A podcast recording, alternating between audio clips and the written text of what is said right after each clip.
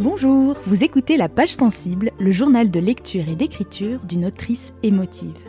Je m'appelle Marion Josserand et j'adore lire des romans contemporains, surtout ceux qui me titillent la corde hypersensible. J'aime tellement ça que j'ai même décidé d'en écrire. Dans ce podcast, je partage avec vous les romans qui éclairent si bien ma vie que j'ai envie de les recommander à la terre entière. Au passage, je vous raconte mes aventures d'apprentie autrice parce que ça aussi, c'est toute une histoire. Âme sensible Bienvenue Salut, c'est Marion. Pour ce quatorzième épisode de la page sensible, j'ai l'immense plaisir de vous proposer la toute première interview du podcast. Et pas n'importe laquelle, car j'y reçois mon amie Louisa, une Italienne qui vit en Suisse, à Zurich, et qui parle très très bien français, elle aussi une grande passionnée de lecture et d'écriture. Figurez-vous que nous nous sommes rencontrés en Sibérie alors que nous prenions toutes les deux le transsibérien en solo. Mais c'est une autre histoire. Aujourd'hui, nous sommes là pour parler de notre passion commune pour une saga contemporaine, L'Amie prodigieuse, une série de quatre romans de l'autrice italienne Elena Ferrante. Ensuite, nous parlerons d'écriture, comme dans chaque épisode du podcast, car Louisa nous racontera son propre projet de roman contemporain, mais également les petites nouvelles d'autofiction qu'elle écrit pour remodeler certains épisodes de sa vie, par exemple euh, quand la fin ne lui convenait pas. Comme nous avions mille choses à nous dire sur ces deux sujets, l'épisode sera un petit peu plus long que d'habitude, et je m'excuse par avance si jamais la qualité audio est un peu inférieure aux autres épisodes. Prenez-vous un bon thé, installez-vous confortablement et laissez-vous bercer par le bel accent italien de Louisa. Bonjour Louisa, je suis ravie, ravie de te recevoir aujourd'hui dans la page sensible. On est là pour se parler de Elena Ferrante et d'une saga qu'on adore toutes les deux, qui s'appelle euh, L'amie prodigieuse en français. Euh, je vais le dire, attention, je vais massacrer les noms en italien, l'amica geniale en italien. C'est bien français. Est-ce que tu pourrais euh, nous dire un petit peu en quelques mots qui c'est Elena Ferrante pour toi et comment tu as découvert ce livre, de quoi il parle alors, euh, en fait, j'ai découvert Elena Ferrante quand elle était déjà devenue très connue. En fait, c'était un succès mondial, je voudrais dire. Et du coup, j'étais ravie que, que des amis internationaux m'aient conseillé de, de lire ces livres. Et du coup, je ne l'ai pas découvert, on va dire, par, par moi-même, mais vraiment par euh, les passe-paroles. On dit comme ça en français ah, le bouche à oreille, on dit. c'est rigolo, passe-parole. C'est pas des amis italiens qui te l'ont recommandé alors, c'était des gens qui avaient lu des traductions. Voilà, voilà, surtout des Suisses. Et, aussi, la première personne qui m'a parlé, elle venait d'Hollande. Ah oui. Coup, voilà. Du coup, je ne l'ai pas découvert tout de suite aussi parce que j'habite euh, en Suisse. Du coup, peut-être que je suis soumise par des euh, avertissements un peu différents par rapport à l'Italie. Et voilà. En plus, je dois avouer que, que j'adore euh, fréquenter des librairies quand je suis en Italie, pas trop à Zurich parce que je parle pas vraiment l'allemande. Mais, hmm. mais voilà. Et du coup, je l'ai découvert un peu, un peu plus tard par rapport à les gens. Et, et voilà, Elena Ferrante, je suis, je suis tombée tout de suite euh, amoureuse. On ne sait hmm. pas vraiment qui c'est, l'autrice, parce qu'en fait, euh, personne la connaît, elle n'a jamais fait des interviews et euh, c'est pas un vrai nom. En fait, Elena, ça correspond au nom de la protagoniste du livre, même si on ne sait pas si c'est une biographie ou, je ne sais pas, moi, de temps en temps, j'ai pensé que c'est la nièce qui écrit l'histoire de la grand-mère ou ah. une femme âgée qui écrit l'histoire de sa vie, parce qu'en fait, les livres, ça part de l'amitié, de, de l'enfance jusqu'à la fin de la vie, presque, de Elena et Lila qui sont des très bonnes copines. Enfin, pas toujours très bonnes copines, mais mm-hmm. sont, elles grandissent dans des quartiers populaires de Naples. Et voilà, et là, c'est un peu l'histoire de, de, leur vie, de comment ils grandissent ensemble et chacune pour ses propres voies. On dit comme ça. Ah oui, chacune suit son chemin, oui. Mm. Voilà, chacune euh, suit son chemin et même si les deux personnalités de les deux filles sont sont très différents, ils sont toujours très, très, très unis dans, dans toutes les histoires et pendant toute leur vie. Oui, parce que c'est vrai qu'on n'a pas précisé au début, mais c'est une saga de quatre livres, donc c'est aussi ce qui nous permet de suivre Lena et Lila. C'est vrai qu'alors je sais jamais dire Lila, Lina. Elles ont toutes les deux un tas de surnoms. Ça, ça j'ai l'impression que c'est une tradition italienne. Dans ce livre, tous les personnages ont au moins trois noms différents à cause des surnoms, les diminutifs. C'est vrai, c'est vrai. Mais oui, on les suit vraiment pendant, oui, quasiment toute leur vie. Et c'est vrai que c'est un livre qui a eu un succès énorme en France aussi. Bah, moi, je l'ai, comme toi, je l'ai pas découvert tout de suite, mais c'était encore en courte parution quand même en France. Hein quand j'ai commencé à lire, je crois qu'il y avait que les deux premiers qui étaient sortis, donc j'ai attendu euh, le troisième et le quatrième euh, impatiemment. Et oui, oui, j'adore euh, cette saga et c'est pour ça que je suis trop, trop contente d'en parler avec toi parce que on s'est rendu compte un peu par hasard qu'on adorait toutes les deux cette série. Donc, c'est une super occasion d'en parler avec toi. Et en fait, ça peut être intéressant de mentionner que moi, les livres, je ne l'ai pas lu au tout début, je l'écoutais par audio-livre. Du coup, la première fois, je l'ai tous écouté. La deuxième fois, je l'ai réécouté. Et la troisième fois, j'ai acheté le livre parce que quand même, euh, les, les styles euh, dans lesquels écrit des livres, c'est assez impressionnant et je voudrais vraiment souligner les passages les, les plus beaux, les mieux écrits pour moi. Et avec l'audiolivre, dans son temps, j'ai du mal. Ah ouais, ah, c'est génial. Mais du coup, tu l'as toujours écouté et toujours lu en italien, j'imagine. Tu t'es pas amusé à aller voir euh, des traductions Voilà, en italien. Moi, je, l'ai lu à moitié en français, à moitié en anglais, pour une raison euh, toute bête. C'est que quand le tome 3 il est sorti en anglais, en fait, il est sorti en, France et euh, en anglais à peu près au même moment, et il était beaucoup, beaucoup, beaucoup moins cher en anglais. Et du coup, j'avoue, je me suis dit, bah, tant qu'à lire une traduction, je vais lire, je vais lire celui en anglais. et c'était très, très bien traduit aussi. Enfin, les deux, les deux sont vraiment, je trouve, très agréables à lire, la version anglaise, la version française. J'ai jamais testé l'italien. Peut-être un jour, pour le plaisir. Peut-être pour euh, comme un peu écouter de la musique, quoi. Peut-être l'audiobook alors. Oui, l'audiobook, c'est très beau. En plus, c'est lu par euh, Anna Bonaiuto, ça s'appelle comme ça. Et la voix, uh-huh. c'est incroyablement charmante. Donc, il y a une voix pour tout le livre. Pour tous les, quatre, d'accord. Pour tous les hmm. quatre. Et la voix, c'est vraiment incroyable. Oui, c'est un peu théâtral. Du coup, je crois qu'ils ont bien choisi aussi parce que les livres, c'était vraiment un énorme succès.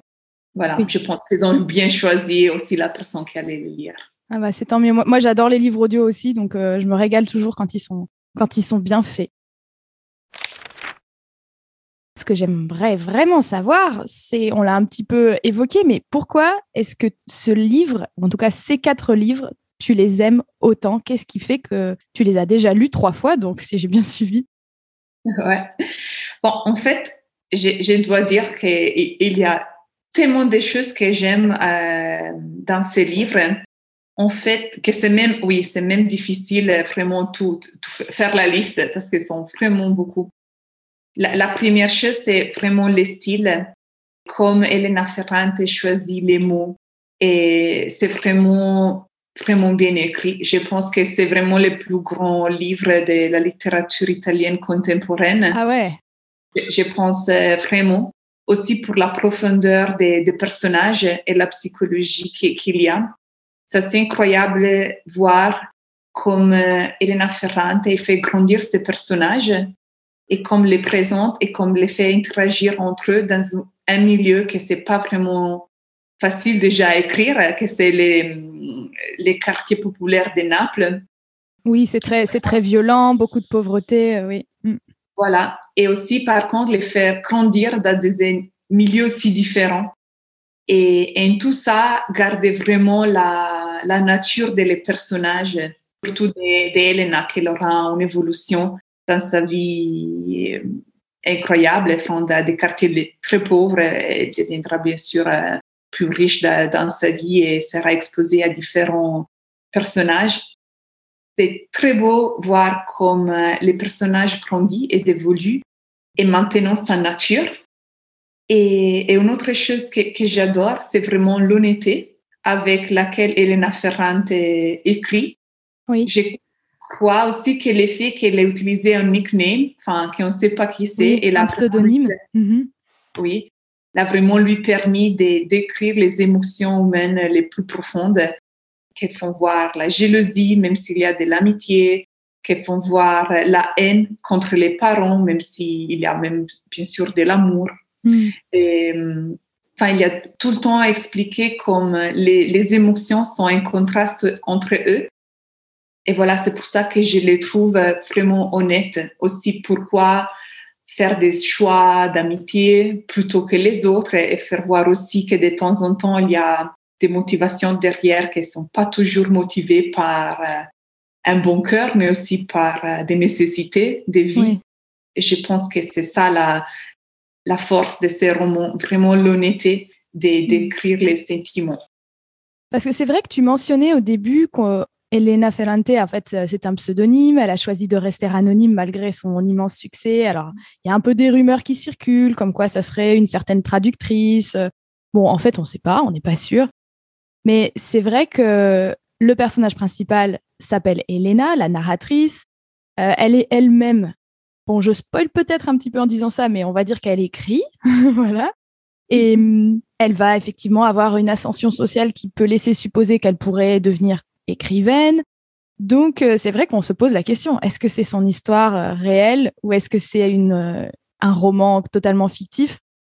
Mais dans tous les cas, que ce soit une fiction ou pas, c'est incroyable à quel point c'est réaliste et à quel point on a envie d'y croire. C'est-à-dire que même si c'est pas vrai, en tout cas, moi je trouve que le pari il est gagné parce qu'on a vraiment envie que ça soit vrai, parce qu'on y croit, on y croit tellement. C'est super vraisemblant. Oui, et, et, en fait, la raison, peut-être une des lesquelles pour lesquelles j'aime aussi ces livres, c'est que c'est les scénarios sur, sur Naples. Et mon père, en fait, il a ses origines viennent de là-bas pas, ah. Naples, mais vraiment à côté. Je savais pas. Ah oui. Et, du coup, pour moi, ça me rappelle des racines que j'ai pas vraiment eues, mais ça me plaît penser qu'en fait, mais mon père ou ma grand-mère, ils ont vécu un peu cette expérience. Et moi, j'ai vraiment conseillé ces livres à mon père, que je sais pas pourquoi il a, il a lu vraiment tard. Et, et pour lui aussi, c'était vraiment un coup de cœur parce que je crois que pour lui aussi, il lui rappelle encore plus les histoires de son enfance et de les relations dans les rione, s'appelle en italien. C'est quoi les rione? Les rione, c'est en fait les quartiers de, Naples se sont séparés par des différents quartiers et un quartier, c'est un rione. D'accord, donc oui, on dit les quartiers un petit peu comme on pourrait dire en français euh, les cités, enfin pour parler d'endroits un petit peu euh, probablement problématiques, quoi. Voilà. En italien, elle réfère toujours à Rione. Quand, elle ah. parle de ses origines, elle mentionne toujours io che venivo da Rione, moi que je venais de, de Rione. Que c'est vraiment la situation de pauvreté un peu violent où tout le monde est, il a extrêmement des jugements vers les autres, vers les autres familles. Où tout le monde se connaît, oui. Hmm. Et on se connaît. Et les hmm. petites soucis des autres, il crée des, des jalousies et, et de temps en temps, on ne sait pas vraiment, c'est, c'est les soucis et l'argent vient des, des activités légales ou pas trop légales aussi parce qu'on ne va pas oublier que Naples c'est aussi connu aussi aujourd'hui par euh, aussi des activités un peu illégales. Il y avait une petite question qui n'était pas prévue, mais euh, à toi de voir euh, si tu veux y répondre, hein. mais je me demandais, comme tu l'as lu trois fois, moi pour l'instant je les ai lus qu'une fois, mais en fait je sais que je vais les relire. Ça fait partie de ces livres. Quand je les lisais, ne serait-ce que le premier tome, je me disais ouh là là, je suis en train de, je suis en train de lire un de mes livres préférés. Je le sens. Euh, j'avais lu 50 pages, je disais ah ah c'est en train de devenir un de mes livres préférés. Donc je sais que je vais les relire plusieurs fois parce que j'aime bien faire ça. Mais toi qui les as déjà lus trois fois, est-ce qu'il y a des choses que tu as remarquées en relisant que tu n'avais pas remarquées au début? Est-ce qu'il y a des choses, tu t'es dit, tiens, euh, ça, j'étais passée à côté? Oui, je pense que, que j'étais assez touchée, en fait, en relisant de l'histoire entre euh, Elena et, son amour d'enfance, que ça hmm. deviendra aussi l'amour de, l'âge adulte. Et comment fait ça dérouille et la personnalité de, de, ces personnages, que ça change dans une direction qui, que c'est très réalistique, mais qu'on ne pense pas. Et une fois, quand tu as vu, quand tu as lu les quatre romans et tu les vas relire, tu commences à voir depuis le début qu'il y avait des petits indices qui laissaient penser que cette histoire se sera terminée dans la façon dans laquelle termine. Je ne vais pas spoiler les livres, Mais voilà, tu as vraiment des, des petits indices dans lesquels au début tu penses pas parce que tu es tellement prise par l'histoire d'amour que ça rassemble et tu veux vraiment que ça commence.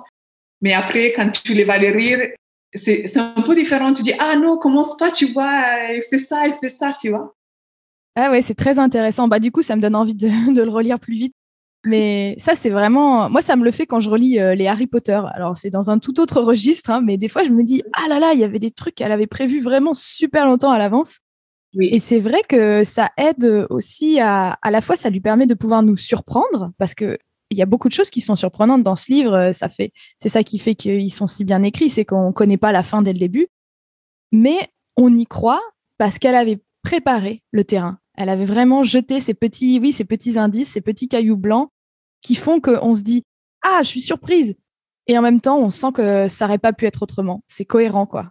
Voilà, je pense vraiment qu'Elena Ferrante, il a dû écrire toute l'histoire ensemble et après ils ont partagé le livre en quatre, sinon ça aurait été trop grand. Et en plus, euh, bien sûr, c'est beaucoup mieux pour. Euh, niveau commercial, oui, c'est sûr. Niveau commercial, bien sûr.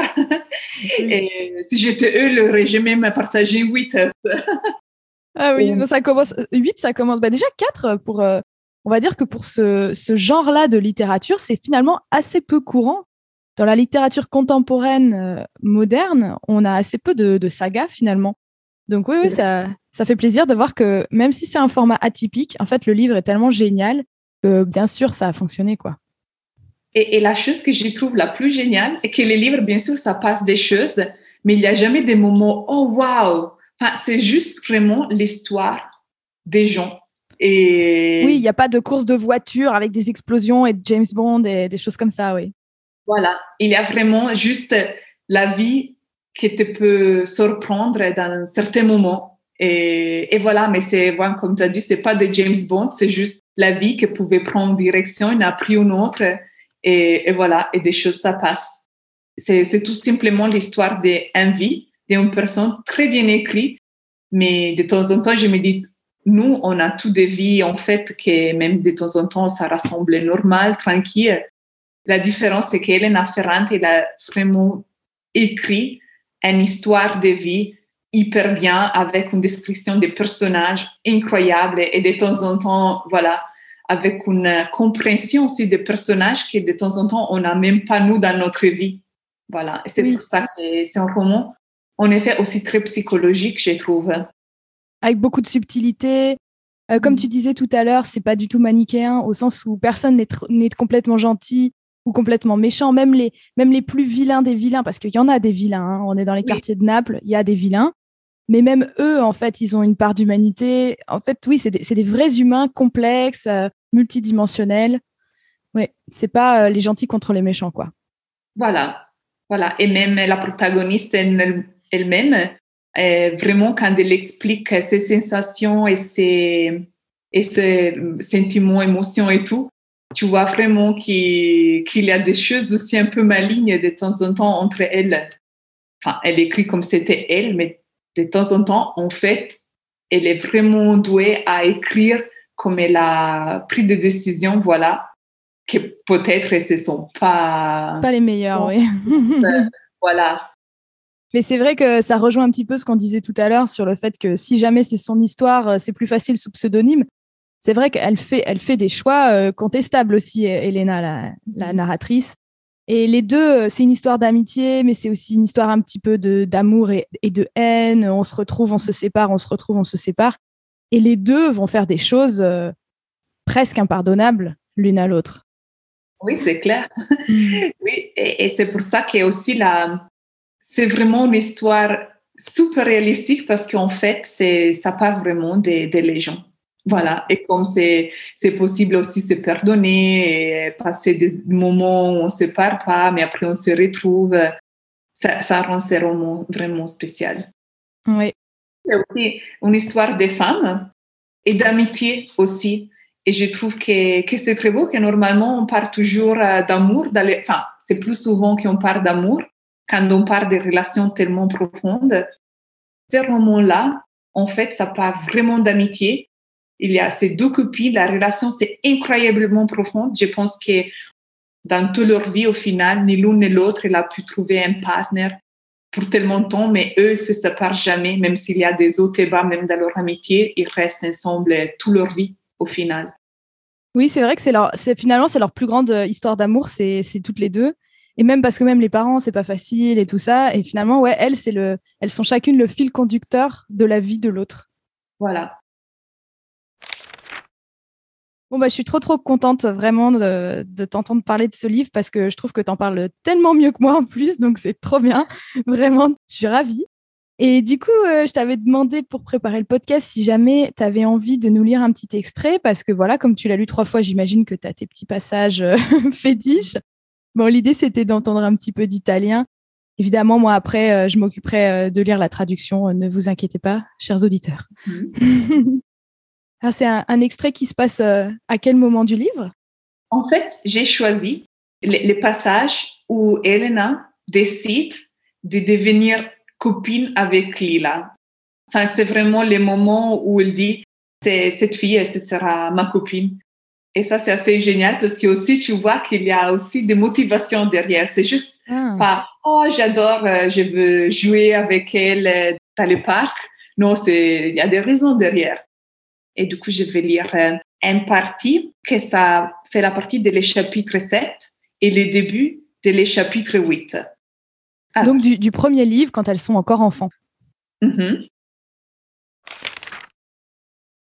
Qualcosa mi convinse allora che se fossi andata sempre dietro a lei, alla sua andatura, il passo di mia madre, che mi era entrato nel cervello e non se ne usciva più, avrebbe smesso di minacciarmi Decisi che dovevo regolarmi su quella bambina, non perderla mai di vista, anche se si fosse infastidita e mi avesse scacciata.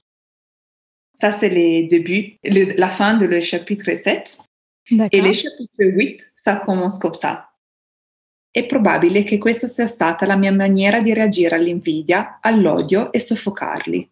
O, forse, travestì a quel modo il senso di subalternità, la fascinazione che subivo, Certo, mi addestrai ad accettare di buon grado la superiorità di Lila, in tutto, et anche le sue angherie. Génial. Merci Louisa. Alors, je viens d'avoir la confirmation qu'il ne faut pas que j'écoute le livre audio parce que j'ai rien compris. est-ce que, ah. est que toi, tu as un accent en italien d'une certaine région ou est-ce que tu as plutôt un italien neutre? Euh, J'ai un italien plutôt neutre. Plutôt du nord de l'Italie alors c'est plutôt du nord, mais hum, je dirais, j'ai pas trop d'accent. Oui, parce qu'en fait, mon père, ça vient du sud, ma mère du nord.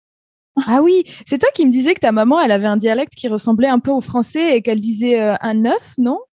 Un pomme. Ça, ah, des pommes. Un pomme. ah, trop bien. Bah, merci, Louisa. Du coup, euh, bah, moi, je vais lire euh, la traduction en français. On est donc dans le premier tome, à la fin du chapitre 7 et le début du chapitre 8, c'est-à-dire que ce que Louisa nous a lu, c'est le tout dernier paragraphe du chapitre 7 et le tout premier paragraphe du chapitre 8. Moi, ce que je vais vous lire, c'est une traduction d'Elsa Damien qui est parue chez Gallimard en 2014. Quelque chose me persuada que si je la suivais et lui emboîtais toujours le pas, alors la démarche de ma mère, qui était entrée dans mon cerveau et n'en sortait plus, cesserait de me menacer. Je décidai que je devais copier cette petite fille et ne jamais la perdre de vue, même si cela l'agaçait et si elle me repoussait. Chapitre 8 Telle fut sans doute ma manière de réagir à l'envie et à la haine et de les étouffer. Ou peut-être déguisai-je ainsi mon sentiment de n'être qu'un second rôle et la fascination que je subissais. Quoi qu'il en soit, je m'habituai à accepter de bon gré la supériorité de Lila dans tous les domaines, ainsi que ses vexations. Si tu es d'accord, on peut faire euh, comme quand je suis toute seule dans le podcast, c'est-à-dire passer euh, de la lecture à l'écriture, hein, hein, une transition qui se fait assez naturellement pour euh, moi, mais aussi pour toi, je crois. Parce que mhm. une des raisons pour lesquelles on adore papoter toutes les deux, c'est qu'on parle beaucoup de lecture, mais on parle surtout beaucoup d'écriture. Toi, quel est ton rapport à l'écriture? Est-ce que tu écris des choses? Et quand tu en écris, qu'est-ce que tu écris? En fait, j'écris depuis que je suis petite ça, ça m'a fait ressentir très vieille, mais mon premier roman, j'ai écrit avec la machine à écrire. C'est vrai? Oui, parce qu'en fait, j'ai 37 ans et les premières choses que j'ai commencé à écrire, je, je venais de commencer à écrire. Je pense que j'avais peut-être 8 ans, 9 ans. Et du coup, j'avais trouvé la machine à écrire de, de ma maman. Les premières, je l'ai écrit avec une vraiment vieille et après, ils m'ont trouvé une un peu plus professionnelle. Et voilà. Et du coup, mes premières euh, racontes, parce que c'était des petits racontes, je les écrivais à la machine. Et après, je les ai à ma, ma famille, mes oncles, mes tantes, quand ils venaient nous trouver à la maison. Je faisais des petits shows. Ah ouais, tu, leur, tu, tu prenais tes, tes, petites feuilles que tu avais écrites à la machine et tu leur lisais à voix haute, tu leur faisais la lecture? Et je faisais la lecture, voilà. C'est trop mignon. et en fait, euh, je pense que cette envie d'écrire, c'est né depuis que je suis vraiment petite parce qu'en fait, je savais même pas lire. J'ai demandé à mon père, je me rappelle, à dimanche, ma mère allait à la messe parce qu'elle est religieuse, très italienne, activité à faire la dimanche. Et moi, j'ai resté chez, chez moi avec mon père et il me lisait des poésies, des petites poésies que moi, je prenais par cœur et après, je les disais à ma mère quand elle rentrait. Et en fait, ça, c'était mon première approche à, à la lecture, même quand je savais même pas lire. Je voulais vraiment retenir les choses écrites sur, sur les, des papiers. Et, et quand j'ai les premiers jours d'école élémentaire, ça, c'est un de mes premiers souvenirs euh, d'enfance. La maîtresse, il a demandé de dessiner qu'est-ce qu'on voulait faire quand on sera devenu des adultes, des grandes. Et moi, je me rappelle encore mon, mon dessin. C'était un grand livre parce que je voulais devenir écrivain et j'avais dessiné l'Inde, la nation des Landes, même si aujourd'hui je suis pas vraiment allée. Je voulais aller à Nantes, mais je pense que c'était parce que je voulais voyager. Et du coup, Londres, à l'époque, peut-être quand j'avais six ans, ça m'a rappelé un endroit très loin. Et voilà. Et aujourd'hui, en fait, j'ai beaucoup aussi voyagé. C'est vrai, oui. On s'est rencontrés. Et du coup, je pense que j'avais des idées claires depuis que je suis petite. Mais c'est incroyable que tu racontes ça parce que je crois que j'ai eu cette conversation ce week-end avec une de mes amies d'enfance que je connais depuis que j'ai 10 ans, que j'adore. Je la salue, Chloé, parce qu'elle écoute toujours le podcast. Trop mignonne. On parlait de ça et je me rendais compte en fait que finalement, moi aussi, j'ai toujours su, j'ai attendu d'avoir presque bientôt 30 ans pour vraiment décider ce que je voulais faire. Mais en fait, euh, quand j'avais 6 ans, si on me demandait ce que je voulais faire, je disais euh, bah, Moi, je voudrais être écrivain et je voudrais être animatrice radio. Ah, parfait. Donc, en fait, on est bien. Je voulais aussi être cuisinière. Mais bon, voilà, je cuisine tous les jours pour moi. voilà. Donc, euh, oui, c'est drôle. En fait, les enfants savent. Il faut écouter les, les enfants. enfants. Je pense vraiment, oui, je pense que tu as raison je pense qu'on le sait depuis on est très petit et je pense que l'unique raison pour laquelle on est décidé de temps en temps, c'est qu'on est exposé à des autres euh, inputs, des autres... Euh, oui, d'autres opinions ou d'autres... Oui. oui. quand on grandit et tous les gens vont conseiller ou, ou voient des choses en nous que peut-être, voilà, pour nous, c'était pas en priorité quand on était des enfants. Et je me rappelle aussi quand c'était le moment de décider l'université que je devais faire. En fait, j'étais, je dirais, un, un, bon élève. Mais bien sûr, comme je viens d'un petit village en Italie, mes parents et mes professeurs m'ont conseillé d'étudier de l'économie au droit, parce que c'est la chose là, voilà, qui on pense que t'amènerait plus d'argent plus tard, et du coup, voilà, la chose importante. Bien sûr, l'argent, voilà. L'argent. Et, et, du coup, moi, je me, je me rappelle, j'étais très indécidée parce qu'au final, je pouvais choisir un peu l'université que, que j'aurais voulu. Mais au final, comme j'étais tellement confondue, tout le monde avait des opinions, je me dis, OK, mais moi, qu'est-ce que je voulais faire? Et je, je me suis rappelée de ces dessins quand j'étais petite et je dis, OK, je voulais faire l'écrivain et je voulais voyager. Et du coup, j'ai décidé d'étudier journalisme. C'est ah, comme oui. ça que j'ai choisi journalisme, même si à la fin, aujourd'hui, je fais pas de je suis pas journaliste, j'ai fait un autre boulot beaucoup plus dans les business. Mais voilà, la chose la plus importante à la gagner à la fin. Mais, mais voilà, c'est, je pense que, comme tu as dit, on sait qu'est-ce qu'on voudrait faire, même si au final, on prend des autres directions. Et puis, euh, on met aussi très longtemps à s'y autoriser. Mais donc là, si, si j'ai bien suivi, en tout cas, des échanges qu'on a eus, tu commences quand même à revenir à tes premières amours de l'écriture Parce que oui, tu dis que tu travailles dans le business, mais moi, je sais que tu passes aussi quand même beaucoup de temps à travailler sur un gros projet. Est-ce que tu as envie de, de, nous en dire quelques mots ou c'est encore trop secret? Ah, non, non, c'est pas secret. Oui, c'est vrai que dernièrement, j'ai vraiment cette idée et ce désir, c'est surtout un désir de finalement écrire un, livre. Et, du coup, j'ai commencé à faire les projets du, roman, aussi aidé par toi, qui mhm. m'a conseillé des podcasts, m'a donné des conseils d'écriture. Et aussi grâce à, ton coaching un peu, que tu m'as de la motivation et tu m'as fait sentir que je peux faire ça. Ah bah oui, j'en suis sûre, j'en suis 100% persuadée. J'ai trop trop hâte de lire ton livre. J'espère qu'un jour je l'écrirai pour de vrai. Parce que comme je te disais, pour les moments, j'ai fait tous les projets, c'est c'est tout dans ma tête. Je, je, me trouve plusieurs fois dans ma journée à, à penser avec la voix du narrateur. Mais c'est énorme ça, ça c'est incroyable. Oui, c'est comme c'est dans moi, mais maintenant je dois vraiment prendre les, les temps et les mettre sous, sur les papiers. Voilà. mais, mais tu as déjà, tu as déjà un plan. Tu sais déjà ce qui va se passer dans l'histoire, et ça t'est pas venu en une heure.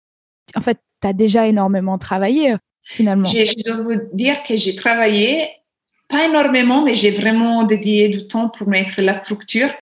Après, c'est ma tête qui travaille énormément quand j'ai fait des balades ou quand j'ai du temps libre, mais je suis pas vraiment devant l'ordi parce que je suis devant l'ordi pour mon boulot et, du, hmm. coup, dans tous les temps libres, c'est pour ça que je pense que les livres, c'est clair dans ma tête et maintenant, il faudra vraiment se poser hmm. et les mettre sur les papiers. La moitié du travail est faite. Je sais plus qui c'est qui disait que faut beaucoup, beaucoup de temps perdu pour écrire un roman. Il faut de la rêverie. En fait, euh, tout ce travail que tu fais quand tu te balades, quand tu réfléchis, ou juste euh, quand tu es en train de te faire à manger et que tu entends la voix de la narratrice dans ta tête, bah ça, c'est ça, c'est un travail d'écriture. Oui, j'espère un jour, en fait, que, tout ça, oui, ça pourrait rentrer dans un livre. Voilà. Super. Est-ce que tu veux nous dire un petit peu de quoi ça parle ou c'est trop euh, non, je, je voudrais. En fait, euh, aussi, je voudrais écrire une histoire de, vie. C'est, un peu aussi pour ça que je, pense j'adore Elena Ferrante. Et les livres, ça se parlerait principalement d'une histoire d'amour, mais aussi d'amitié, mais sur un sujet que je, trouve que c'est plutôt récurrent dans, ma vie, que ça arrive de, de plusieurs euh, voix, moi la manipulation. Je voudrais parler de la manipulation. Vaste sujet, très actuel, très intéressant. De la manipulation et de l'envie des gens d'avoir succès. D'avoir du succès.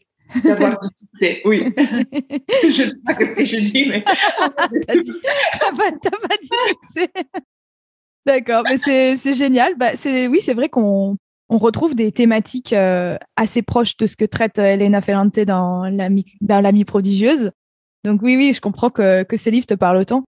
C'est drôle parce que moi, en ce moment, euh, bah, je fais, tu sais, je chronique beaucoup de livres pour le podcast, tous mes livres préférés. Et en fait, euh, à chaque fois que je chronique un livre et que je vois un peu de quelle thématique il parle, je me rends compte que c'est des thématiques très, très, très proches de celles que j'avais, que j'ai abordées dans mes deux romans. Et en fait, je me dis, ah, mais il n'y a pas de hasard. Et je, l'ai fait inconsciemment. C'est-à-dire que inconsciemment, dans mes romans, j'ai parlé de ce que, de ce qui m'a touché dans les livres que j'ai aimé lire mais j'ai pas pas fait exprès en fait. Et c'est juste à chaque fois je me dis ah tiens mais ça ça on le retrouve dans mon livre ah mais ça cet aspect-là on le retrouve aussi. On fait que on fait que se nourrir et, s'inspirer tout le temps quoi. C'est vrai et moi dernièrement j'ai rencontré des gens euh, qui sont aussi très très passionnés à parler de ces sujets-là et qui veulent partager leur expérience.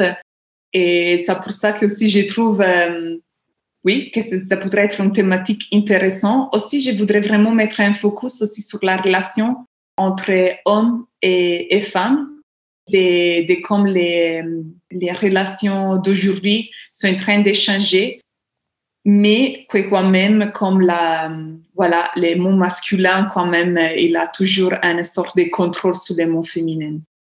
C'est drôle, je, suis en train de lire un livre. Attends, je vais te le montrer. Et euh, je ne sais pas si tu as déjà entendu parler de Mona Chollet. C'est une essayiste, elle est journaliste, écrivaine euh, française. Elle a eu beaucoup de succès pour un livre qui s'appelle euh, Sorcière, la force invaincue des femmes, où elle parle justement, euh, de toute façon, elle parle toujours de féminisme. Et là, mm. ma copine, elle m'a prêté Réinventer l'amour. Ça parle de ça, en fait. C'est Le sous-titre, c'est Comment le patriarcat sabote les relations hétérosexuelles. Mm-hmm. Bon, parenthèse fermée. Mais oui, oui, je suis aussi beaucoup dans ces questionnements-là en ce moment. Alors bon, on va dire que c'est la dernière question pour aujourd'hui parce que sinon on va parler toute la nuit, je nous connais. on en est capable. Qu'est-ce que ça t'apporte l'écriture quand, quand tu écris, que ce soit des choses qui sont pas de ton roman ou quand tu travailles à ton roman? Est-ce que ça t'apporte euh, de la joie, de la réflexion? Euh, Pour moi, c'est beau écrire. C'est vraiment comme, euh, comme faire une balade. Ça, ça, me permet de passer un bon moment avec moi-même. Voilà. Mhm. Et comme je ne regarde pas trop télé, pour moi, c'est vraiment les moments où je me peux relaxer. Et je dois avouer que dans les moments difficiles, c'est pas juste un moment qui me ramène des joies, mais c'est aussi un, peu une écriture thérapeutique. Thérapeutique. tout à fait. Thérapeutique, voilà, parce que en écrivant les choses qui me se sont passées ou les, écrivant par euh, la, la, vision des personnages, ça me permet de trouver des débuts et des fins pour des histoires que j'ai pas trop compris. C'est très bien, tant que ça passe des moments que je comprends pas trop bien, que je suis pas, je suis, oui, je suis, peut-être que je suis pas très content de comment se sont passées les choses, j'étais pas trop content des, des les choix que j'ai faits ou des choses comme ça. J'adore les écrire parce que je trouve euh, toujours des explications que je n'avais pas vues et surtout vraiment les, les débuts et la fin, ça permet d'écrire une histoire et la fermer. C'est génial. Et du coup, ça c'est donc plutôt quand tu écris euh, dans ton journal, juste pour toi. Euh... Hmm. Et aussi des, hmm, des petits, des short stories. Comme ça, de temps en temps, je me trouve à écrire des petits short stories. Oui, c'est par rapport à, les romans. Et hmm. c'est vraiment quand j'écris juste pour moi-même et parce que j'ai envie d'écrire. Hmm. J'ai un peu du mal à écrire mon journal parce que je sais pas, je l'ai jamais écrit et j'aime pas trop. C'est pour ça que je préfère écrire des histoires que ce sont un peu similaires les choses que ça me passe, mais écrites un peu. D'accord, donc un peu autofiction en fait. Tu pars d'une expérience réelle et tu vas faire une petite fiction. Et, toi, ça te permet dans ta vraie vie d'en tirer des bénéfices de compréhension, euh, de guérison peut-être. Euh. Voilà. Et de temps en temps, j'écris des lettres euh, d'aller passer aussi, bah, je suis une personne romantique, un peu italienne. et à un moment, je me rappelle, j'avais un copain italien, enfin, bon, je n'ai pas eu beaucoup des, des amoureux italiens qui pouvaient comprendre qu'est-ce que je voulais leur écrire. Et j'adorais, et puis il était aussi un garçon très romantique. Je lui écrivais des grandes lettres, des longues lettres d'amour, surtout quand j'ai voyagé. Ah. C'est juste pas un cadeau que tu pour acheter. C'est une chose personnalisée dans laquelle tu investis du temps et quand tu penses à ça, c'est parce que tu penses là à la personne et du coup, je pensais c'est beau et ça, ça me donnait du bonheur. Trop bien. Oh là là, quel vénard, quel vénard. Trop bien. Eh bien, écoute, euh, il restait une dernière question sur les difficultés, mais est-ce qu'il y a des choses qui te semblent un peu difficiles? Est-ce que des fois l'écriture te pose des soucis? Pour moi, comme je te disais avant, pour moi, les, les plus compliqués, c'est commencer à écrire les, un roman grand parce que j'ai toujours écrit des petits romans, enfin, maximum cinq pages. Hmm, des nouvelles, donc. Mhm. Des nouvelles, oui. Et pour moi, la difficulté, c'est vraiment, même si j'ai un projet et tout commencé à écrire, je pense parce que je suis toujours un peu inquiète par le fait que je sais, je devrais dédier beaucoup de temps, être très focus. C'est comme si d'un côté, je savais, OK, là, je vais le faire. Et de l'autre côté, c'est comme, oh, je dois par contre m'y mettre sérieusement. Hmm. Et après, je devrais être très concentrée. Ça, pour moi, c'est vraiment les, les plus grands obstacles. M'y mettre à écrire euh, oui. les choses que j'ai dans la tête. Je comprends bien. C'est vrai que je pense que pour beaucoup de gens, ça paraît insurmontable. Et c'est vrai que c'est beaucoup de travail. Après, euh, moi, je trouve que tout ce que tu as fait déjà, c'est, je trouve que tu as déjà bien avancé sur le chemin vers un, roman fini avec euh, tout le travail que tu as fait aussi de, te former, de réfléchir. Je sais que tu as lu l'anatomie du scénario, que j'adore, euh, pour voir comment est-ce qu'on peut structurer une histoire. Et c'est vrai que c'est des petites étapes. Il faut, ouais, faut se concentrer sur les petites étapes. Mais je suis sûre que une histoire qui te lâche pas comme ça, elle va forcément, euh, un jour, elle va forcément t'obliger à, rester assis sur une chaise pendant quelques heures. Ouais, c'est vrai qu'on n'y on y coupe pas. On n'y coupe pas. Mais je te comprends bien. Ouais, c'est sûr que Je suis, oui, je suis bien placée pour savoir que c'est beaucoup de temps et d'énergie, mais j'ai l'impression en tout cas que tu as l'air d'avoir une vraie motivation. Donc, je suis bien curieuse de voir comment, comment ça va continuer cette histoire. J'ai vraiment très, très hâte. Je veux absolument être une de tes premières lectrices. Mon plus gros problème, c'est que maintenant, il faut que j'apprenne l'italien. ça va être un petit souci. oui, je vais, je vais les traduire avec Google Translate. oui, voilà. Je suis sûre que ça sera très beau. Je crois que cette interview touche à sa fin, ma première interview. Je suis trop, trop, trop contente de l'avoir faite avec toi. Vraiment, c'était trop un bonheur de te parler, Louisa. Oui, c'était très beau. merci beaucoup aussi pour m'avoir euh, sélectionné comme la première interview. Ah bah ça, j'ai pas hésité une seconde. Oh, merci. merci, merci. Ciao Ella. Merci d'avoir écouté cet épisode numéro 14 de la page sensible. J'espère de tout cœur que ce format d'interview vous a plu parce que de mon côté, j'ai adoré faire ça. Qu'en avez-vous pensé? Est-ce que vous avez des suggestions d'amélioration? Je serais ravie de recevoir vos commentaires sur le blog du podcast ou bien directement sur Insta, at la page sensible, tout attaché. Et pour recevoir mes meilleures recommandations de films et de podcasts en lien avec chaque épisode de la page sensible, n'oubliez pas de vous abonner à ma newsletter bimensuelle en cliquant sur le lien dans la description du podcast. Enfin, ne ratez pas le prochain épisode dans lequel je vous parlerai d'un romancier prolifique et cher à mon cœur, un autre de mes tontons de l'écriture, le délicieux Daniel Pénac. Je vous présenterai en particulier Journal d'un corps, qui n'est pas son roman le plus connu, mais indéniablement un de mes petits chouchous. A très bientôt et d'ici là, je vous souhaite de belles lectures.